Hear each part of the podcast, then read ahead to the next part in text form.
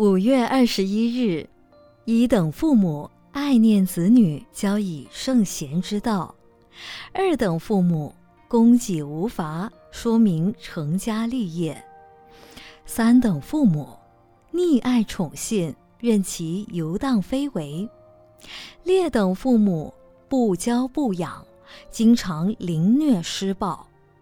历史上有很多名人，所以能够功成名就，都要感谢有良好的家教。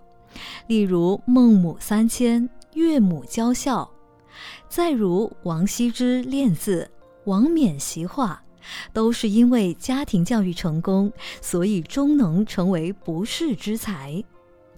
父母尤其要维护儿童的自尊心。不可经常肆意的讽刺他、讥嘲他、责备他、启示他。例如，有的父母常说：“我的儿子没有出息，我的小孩不乖，我的女儿好吃好玩等等。”因为你任意的用言语伤害儿女幼小的心灵，他听到父母一直看不起他、数落他的不是，反而会升起反叛的心理，干脆做个不好。不乖的儿女，所以父母应该信任儿女，尊重儿女，不要和儿女形成对立。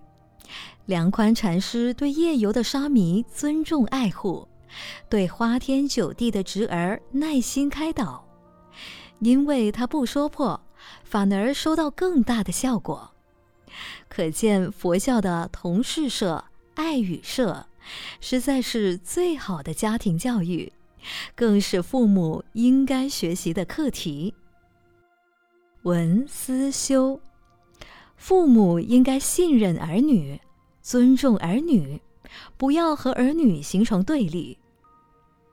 每日同一时段与您相约有声书香。